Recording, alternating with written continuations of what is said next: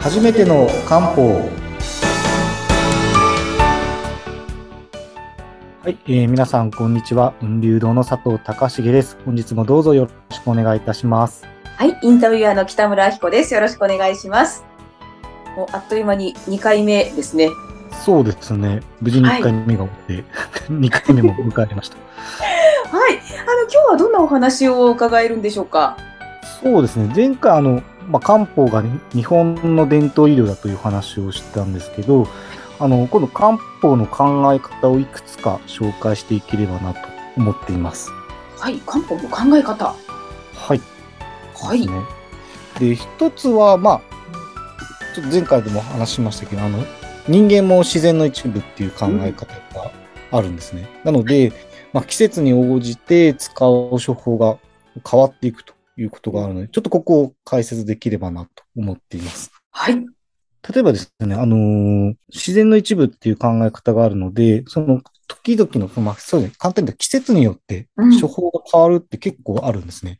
えで、ー大体うちだと、もう、まあ、月1回ぐらいあの、体を、こう、調子を聞きながら、処方を変えていくってことをやるんですけど、うん。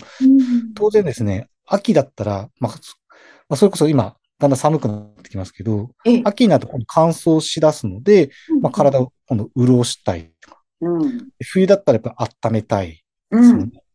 で、これが今度、まあ、夏になって暑くなってくると、こう、熱を抜きたいとか、で、梅雨時だったら、どうしても水分代謝が悪くなっちゃうので、はい、こう余計な水を捨てれるように水分代謝上げたいってなって、うんまあ、季節によってこう処方結構変わるんですね。そうですね。で、これが別に西洋薬だとちょっとあんまりないんですよね。まああ、例えば、コレステロールの薬飲んでる方が季節によって変わること多分ないですし、聞いたことないですねあん。まりないですよね。うん血圧飲んでる人が季節によって変わることあんまりないですよね。まあ実際ないとは思うんですけど、うん、けど漢方の場合は、こう自然環境に寄り添ってですね、あの、こうやって処方が変わるってことがよくあるんですね。ええ確かに、ね、日本って本当四季がありますから、うですねも変わりますよね。そうなんですよね。うん。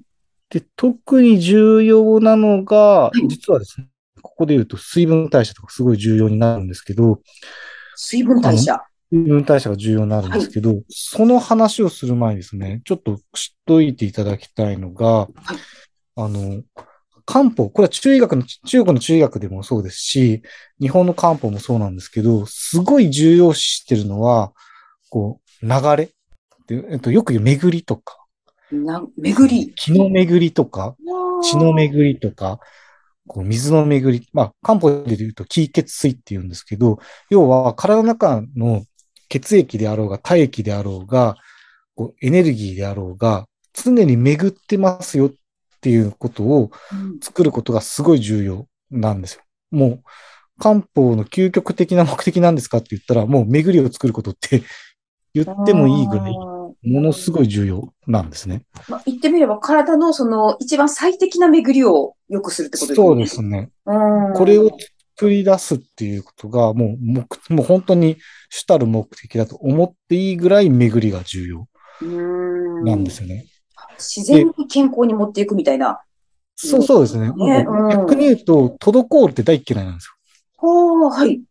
で、例えばどのぐらい重要かというと、まあ、例えば中国だと、あの、数字の6が縁起いいんですね。へえ、あの六？6。で、なんでかというと、あの、数字の6って発音すると、流要は流れるっていう感じと同じ発音をするので、はい。こう体の中であれ、世の中の動きであれ、こう常に巡っている、流れているとうんうんいう状態を作るという意味で、数字の6っていうのはすごい縁起がいいんですね。へえ。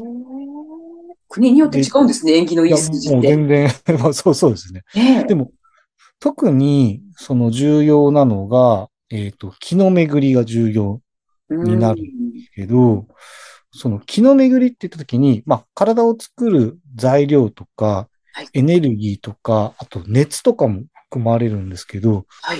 気の巡り、特に熱の流れがすごい漢方で重要で、もうこれを作るっていうのがどれだけ重要かっていうのがですね、ええあのー病、病っていう字あるじゃないですか。病気の病、病気の病病はいはいあれ、あの漢字って何かというと、うん。あれ、病だれの中に、はいあの、兵っていう字書きますよね。そうですね。病気の病、そうですね。書きますよね。はい。で病だれの上の部分は、実はあれ、人の体の頭を指すんですあ、あの、ポコンって出てる、よ。そうそう。あれは頭を指し。て、で、ひ左側にこう、こう、払い 払いが。ね、シュッてありますね。あれが実は体の表面を指してるんですへえ。よ。中に、兵っていう文字はい。書いてる。はい。あれは陽気の象徴なので、うんもともと病っていう文字の成り立ちは、はい熱の循環がおかしくなって、うん体の中に熱がこもって悪さをしていますよっていうのが病の文字の成り立ちへえ。なんですね。具合悪くなると高熱が出たりとか。そうですね。まあ、だから例えば、まあ今で言うと、体全体的に熱こもれば発熱ですし、はい。部分的にこもればう、んそれこそ炎症ですよね。確かに。どっか腫れたりでもいいですけど、別に、うんうんあの、どっかぶつけてもいいですし、うん何か感染してもですし、うんまあ、例えば歯茎でも何でもいいからいいですけど、病っていう場所はこう炎症って熱を持つ。なるほど。これが元々の成り立ちなんですねうんうんうん。で、裏を返せば、はい。熱の循環、まあ、漢方的に言うと気の巡りが悪くなったところに熱がこもって悪さをする。これが病うん。なんですね。なので、熱の循環ってものすごい重要なんです。うん。漢方的には気の巡りって重要になるんですけど、はい。あの、これってどうあの、よくですね、あの、病は気からって言いますよね。言いますね。病は気からっていうのは、ほとんどの人が間違った使い方するんですけど、え？病は気からって、あの、気の持ちようっていうイメージあるじゃん。気持ちのうん、病気になるかは気持ちの問題だよ、みたいなイメージで、はい病は気からって言うんですけど、ほとんどの人がこの使い方で、要はこれ間違ってるんですよ。あ、違うんですね。私も気持ちだと思ってました。でほほとんどの方そう思ってるんですけど、はい。あの病は気からっていうのは、今言った通り、気の巡りが悪くなっあ、て、病になるという意味なんで、なるほどね気の血の問題であろうが、はい。物理的な問題であろうが、はいもしくは、あの、それこそ季節的な、あの、環境の問題であろうが、うんとにかく気の巡りが悪くなってしまうことが病気につながりますよっていう意味で病は気から。なので、本来の意味はもっと広いんですよ。なるほどね。なんか、そうか。なので、うんそれだはいけ、ほ本来の意味はそれなんですね。だからそれだけ気の巡りというものと病気っていうのはつながってくるそっていう話なんですけど、うんうん。ここででもちょっと一個だけはい。あの、必要な情報としては、じゃあどうやって熱を捨ててるんですかっていう話になってくるんですよね。熱を捨てる？結局、はい。我々って、あの、車で言うと常に、こう、エンジンを動かして大量の熱を生み出してるんですよね。うんうんそれをそ巡らせて外に捨ててるから、はい37度弱をキープできてる。ああ、そうかそうか、そうですね。確かに。車も排熱のシステムがありますようね。ん。だから大量に熱を作って、それを循環させて捨ててるから、うん我々はオーバーヒートしてないですね。あの、それが残っちゃうとはい。熱こもっちゃいますよね。汗かいて熱を出したりとかしますもんね。あ、はいはい、そのイメージすごはいい。重要で。当然なんか熱をしてるって言ったら、こう、汗をかくみたいなうんうん。イメージがあると思うんですけど、あのーそれが本当正しくて、はい我々はですね、じゃあどうやって熱捨ててるんですかというと、基本、皮膚の表面にある体液に熱を加えて、はい気化熱として蒸気で捨ててる。これがメインなんです。だから、あの、普段意識しないですけど、ガラスに手を近づけるとガラス曇りますよね。曇りますね。確かに。熱で意識しないけど、常に我々は蒸気出してるんですよ。ああ、確かに。で、熱を捨てるからオーバーヒートしないようにするんですけど、これの原理が漢方ではすごい重要です。要は、いろんな漢方使えてますけど、この皮膚の表面から蒸気に熱を捨ててますよっていうことをちゃんと理解している処方がたくさんあるんですあーあの、メガネも曇りますもんね。よ。そうそうですね。まあ基本我々も蒸気をずっと出してる。蒸気を出してるんですけど、あの、これって実は進、あの、進化で、いわゆる哺乳類って獣って呼ばれるもの多いですよね。そうですねおワンちゃ。んでも猫ちゃんでも毛で覆われてますよね。で、あの、いわゆる獣っていう生き物は、あの、温度管理は、汗は、汗も当然かくんですけど、あの、皮膚の表面の毛をこう広げたり縮めたりすることで、こう、熱を整える。熱を捨てるのをコントロールするんですけど、我々ないですよね。そんなに。うんそんなに大量にないですよね。で、我々は進化として、要は何が言いたいかというと、気温が例えばすごい暑いとか寒いって季節で変わるところは、あの、獣っていうのは毛毛変わりするそうですね。毛が抜けたりとか。はい。毛を捨てるってことは、うん無駄にね、エネルギーを捨ててることになるんですよ。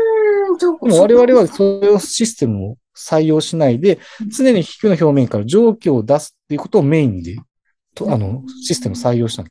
で、これは進化ではあるんですけど、はい一方で問題があって、それこそ湿度の影響を受けるんですよ。お日本は湿度高いですね。そうですね。基うん本日本は島国で湿度が高いので、はい。湿度が高い時って蒸気出しづらいんですね。そうですね。うん。蒸気出づらいんですよ。だから、うん例えば同じ暑い時期でも、カラッとしてるとこ楽なんですよ。蒸気どんどん出るから。うんうんうん。で同じあ気温で暑い時でもうん、湿度が高いと蒸気が出づらいから苦しいんですよ。苦しいです。余計な水と熱が残っちゃうんですね。6月の梅雨時期とか辛いですよね。そうそうですね。うん。だから梅雨時って体に余計な水と熱が残る。で、梅雨時っていうのは、なんか体が重いとか、確かに。頭重いって感じやすいんですね。で、なんか自分やる気ないのかなって勘違いしちゃうんですけど、それは水分代謝が悪くなって余計な水が残っちゃって体が重くなる。頭が重くなるっていうのが実は原因なので、で梅雨時は何したいですかっていうと、水水分代謝を上げる漢方をよく使うんですよ。ああ、なるほどね。で、この水分代謝がその漢方の一つの特有で、前も言ったようにと中国は中医学ですよね。はい。で、日本は漢方ですよね。はい。漢方は、えっと、中国はですね、あの、まあ、海岸線沿いは、まあ、それなりに湿度高いですけど、基本内陸ほとんど乾燥してるんですよ。だから水分代謝があんまり落ちること少ないんですね。うんでも日本は島国なので、基本的に湿度がやっぱ高い地域に住んでるので、今言ったこの皮膚の表面から蒸気を出して熱を循環させるっていうシステムがちょっと壊れやすい。それが低下しやすいので、水分代謝を上げる漢方ってすごいよく使うというのがあるんです。実はこれすごい重要なんですね。うんまさになんか漢方というのは本当日本の薬というのがものすごく納得するような 話ですね。なので、はいこういうことってすごい重要なんですけど、これを知っとくと、あの、葛根湯っていう、比較的有名ですよね、葛根湯。よく聞きますね。あれがなんで効くかっていうのがわかるんですけど、うん皆さんあれ風邪薬だと思ってるんですけど、あれ単純な風邪薬じゃなくて、はい実はこの気の巡りを良くする、熱の循環を整えるのが実は葛根湯なんですね。ちょっと、あの、とても興味深いお話が出たところで、そのお話をちょっと次回また改めてあ深くおわかりました。聞きしてもそしたらいいですかですね、次回、はい。葛根湯は風邪薬だけじゃないという面白い話をええしますちょっと今日の流れを復習してからそちらの方に行きたいなと思います。はい、ありがとうございます。もう、葛根湯というと本当にお馴染みで、私もなんか風邪薬のイメージがあったんですが、それだけじゃないよというお話が、また次回伺えそうで、はいとても楽しみです。はい。はい。えー、佐藤さんにお話を伺いました。えーもしですね、佐藤さんに漢方についてあのご相談したいという方が、えーいらっしゃいましたら、ポッドキャストの概要欄にありますホームページにリンクが掲載されていますので、そちらからお問い合わせください。えー佐藤さん、また次回も楽しみにしております。よろしくお願いします。はい、今日もありがとうございましたあ。りがとうございました。